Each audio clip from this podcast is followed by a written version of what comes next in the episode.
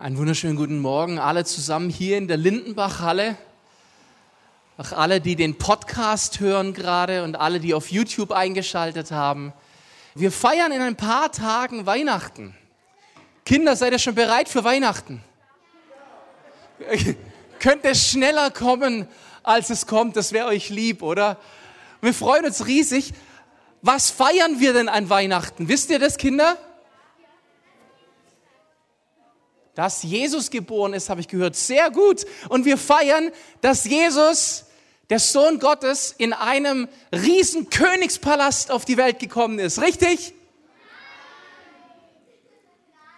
Okay, muss ich jetzt doch nochmal nachgucken. Ähm, also wir feiern nicht Jesu Geburt.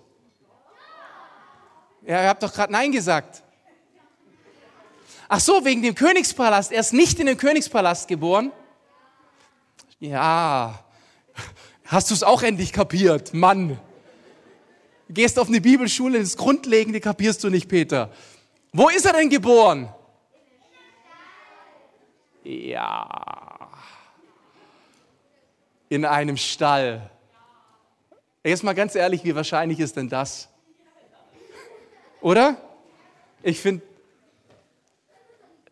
warum sollte Jesus, ja, warum? Warum ist Jesus in einem Stall geboren? Und das ist das Thema, das ich heute ansprechen möchte. Warum ist Jesus in dem Stall geboren? Weil wisst ihr was? Der Stall ist enorm wichtig. Die Mimi und ich, wir haben in der letzten Woche eine neue Fernsehserie geguckt. Die startet im regulären Fernsehen erst nächste Woche, aber in der Mediathek konnte man sie schon gucken. Eine Neuverfilmung von Jules Verne's in 80 Tagen um die Welt.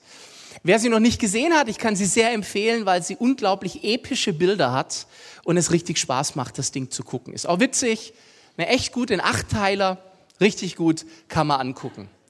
Und da gibt's so Sequenzen, wo die unterwegs sind, unter anderem im wilden Westen. Und als sie so eine Westernstadt reinkommen, aus der Kutsche aussteigen, dachte ich, boah, ich hätte auch mal Bock, im Westen zu leben, im wilden Westen. Und während ich so denk, gucke ich genau, wie sie aussteigen aus der Kutsche und mit ihren Stiefeln im Matsch drin stecken auf diesem Weg. Es sah relativ ähnlich aus wie der Boden auf dem Ranger Camp bei diesem Clip, den wir vorher hatten. Und dann dachte ich, die Romantik, die ich gerade verspüre, ob dieser Lebensumstände, die wäre spätestens zu Ende, wenn ich abends mein Bad nicht hätte. Also irgendwie warm, kuschelig jetzt abduschen oder auch in die Badewanne. Wobei, ihr hattet ja auf dem Ranger Camp dieses Jahr auch einen Kuschelfaktor. Weil ich weiß, die ganz harten von euch haben kalt geduscht, aber ihr habt auch einen Boiler dabei gehabt, mit dem man mit Holz warmes Wasser erzeugen konnte. Aber auch damit, glaube ich, wäre diese Romantik nach einer Zeit vorbei. Wisst ihr, der Stall, der hatte nichts Romantisches. Überhaupt nicht. Es war zugig, es war kalt, es war schmutzig und es stank. Warum? Weil es ein Stall ist. Wisst ihr, wir haben an Weihnachten bei uns so Duftöllämpchen, wo wir so orangen Zimtduft reinmachen. Das riecht nach Weihnachten. Aber ihr wisst, der originale Weihnachtsgeruch, den kannst du nicht in der Drogerie kaufen. Weil würde keiner tun.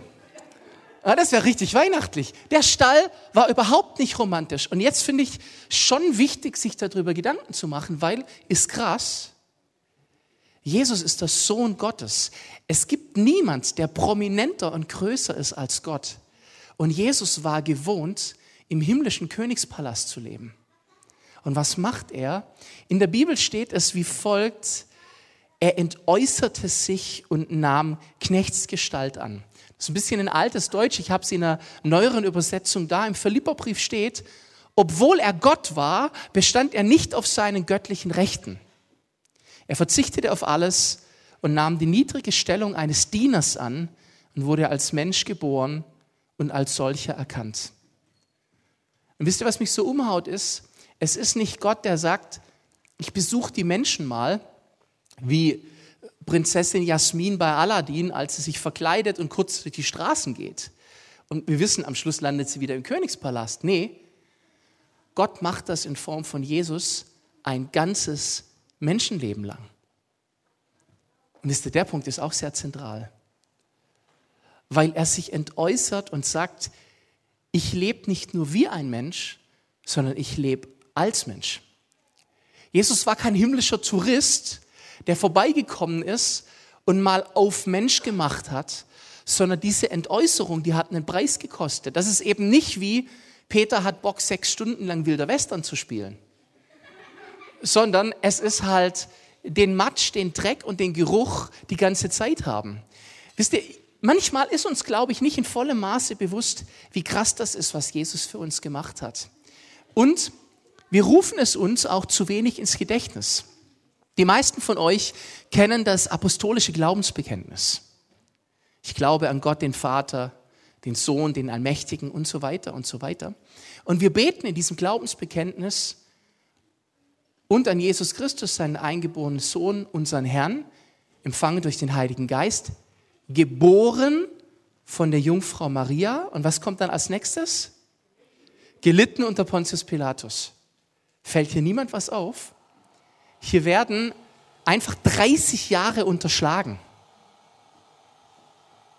Wir haben geboren und als nächstes haben wir gelitten. Aber es ist kein und er lebte als ganzer Mensch und als wahrer Gott, als einer von uns unter uns und machte auch durch, was wir Menschen durchmachen. Und das ist so zentral an der Weihnachtsbotschaft, dass eben dieser Part nicht unterschlagen wird. Heute spricht die Bibel davon im Hebräer 4, dass Jesus als der sogenannte ewige hohe Priester vor Gott für uns eintritt. Was heißt das? Ich stelle mir das vor, wie Jesus neben Gott steht und sagt, ja, ich sehe es selber, der Peter heute wieder. Aber weißt du, als Mensch fühlt sich das wie folgt an und deswegen. Und das haut mich so um. Ich lese euch die Passage mal vor aus Hebräer 4, die Verse 14 bis 16 weil wir einen großen Hohepriester haben, Jesus, den Sohn Gottes, der die Himmel durchschritten hat, so lasst uns festhalten an dem Bekenntnis. Denn wir haben nicht einen Hohepriester, der nicht könnte mitleiden mit unserer Schwachheit, sondern der versucht worden ist in allem wie wir. In allem wie wir heißt, weil er Mensch war, doch ohne Sünde blieb. Darum lasst uns hinzutreten mit Zuversicht zum Thron der Gnade, damit wir Barmherzigkeit empfangen und Gnade finden zu der Zeit, wenn wir Hilfe nötig haben.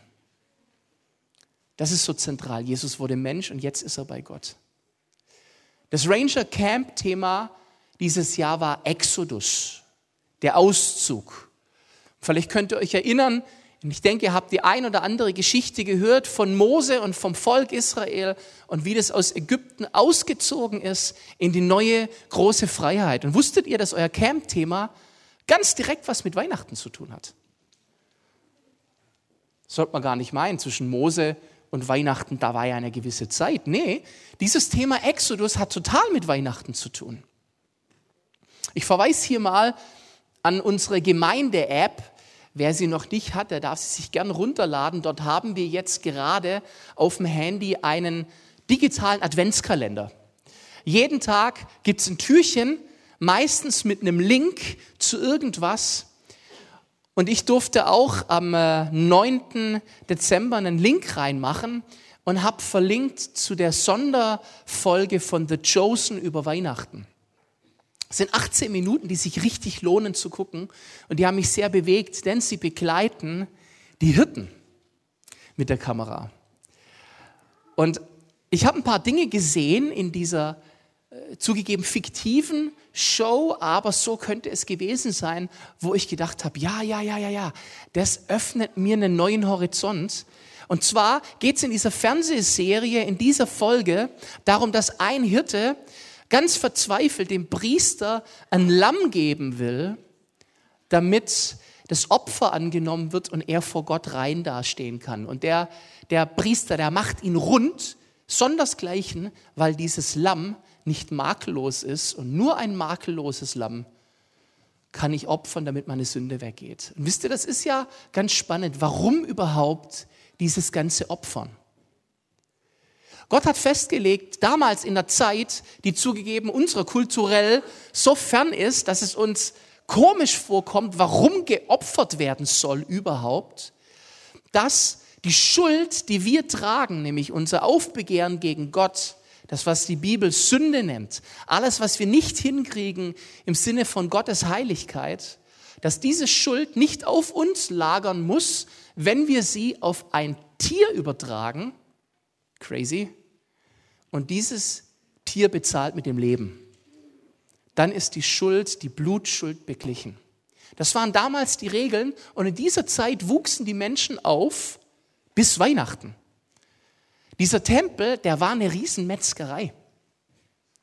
Das ist wirklich ultra grausam und wie gesagt für uns nicht nachvollziehbar. Aber für die Menschen war das wichtig, weil das war die einzige Möglichkeit, wie sie gefühlt wieder unter Gottes Augen treten können und frei sein können. Und dann, jetzt spanne ich den Bogen wieder zurück, von Weihnachten zu Ägypten, gibt es diese Geschichte im Buch Mose Exodus, wo die Ägypter ausziehen. Wir erinnern uns alle an die Plagen, die es gab.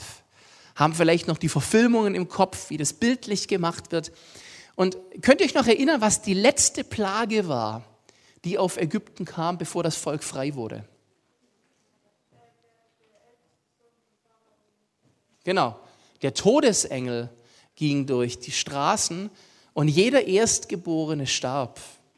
Und es gab eine Möglichkeit, das war die einzige Plage, wo die Israeliten einen VIP-Pass zeigen konnten, dem Todesengel sagen konnten, du kommst hier nicht rein.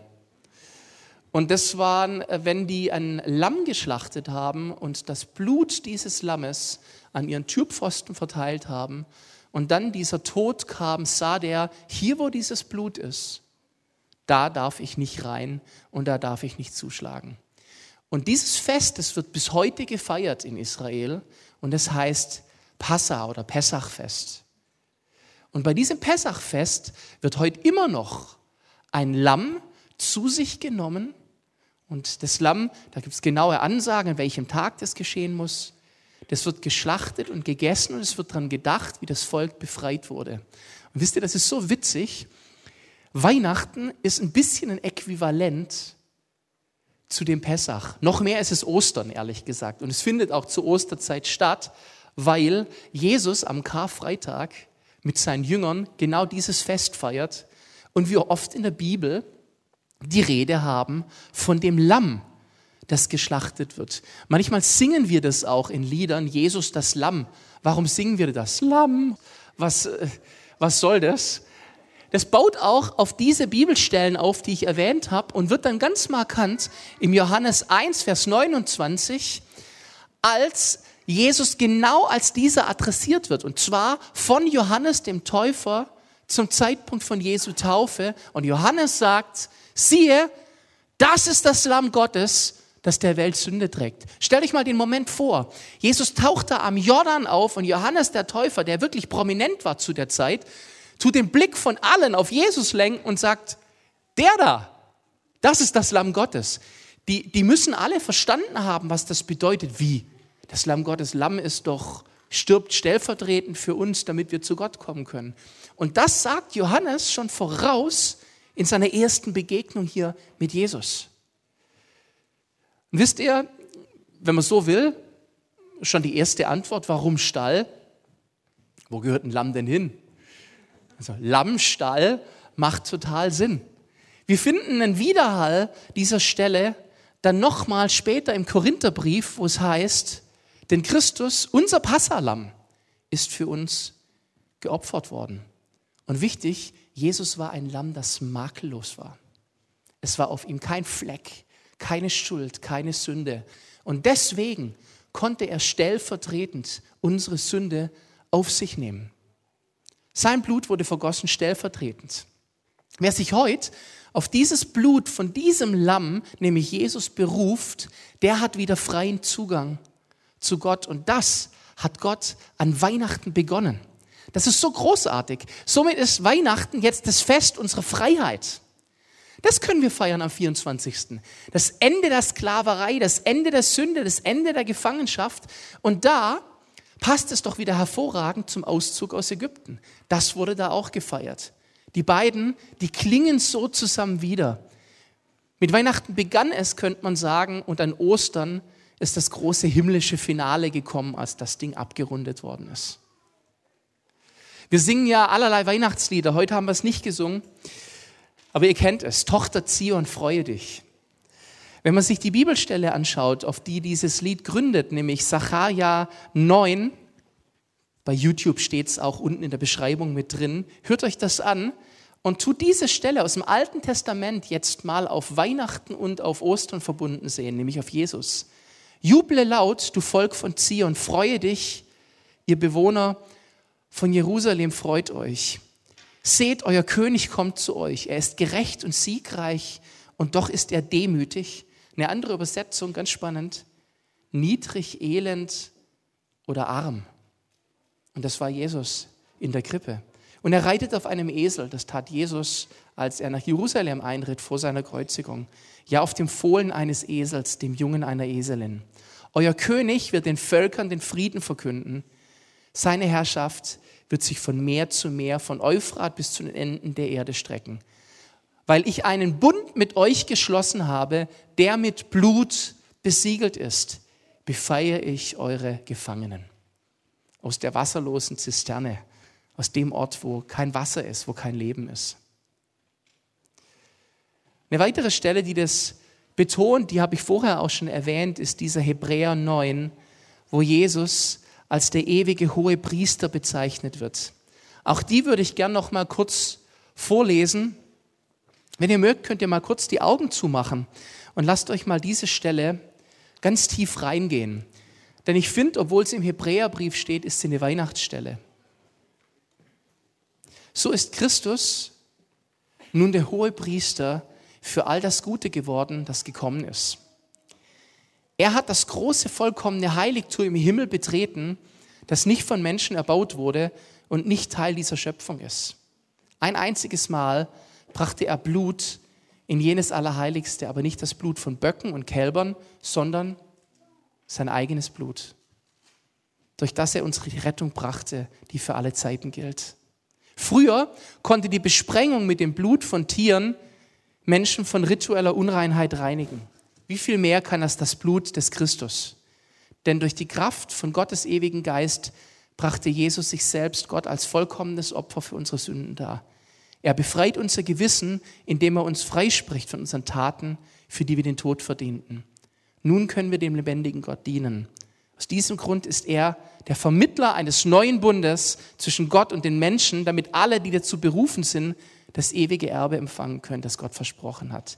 Denn Christus starb um sie von der Strafe für die Sünden zu befreien, die sie zu der Zeit des ersten Bundes begangen hatten. Dieser Jesus ist jetzt beim Vater. Und er versteht, wie wir uns fühlen, weil er als einer von uns gelebt hat. Seine Entäußerung, die begann im Stall in der Krippe, dieser Verzicht, der fand seinen Höhepunkt am Kreuz, als er rief, es ist vollbracht. Jetzt ist das Ding abgeschlossen, der Preis ist bezahlt.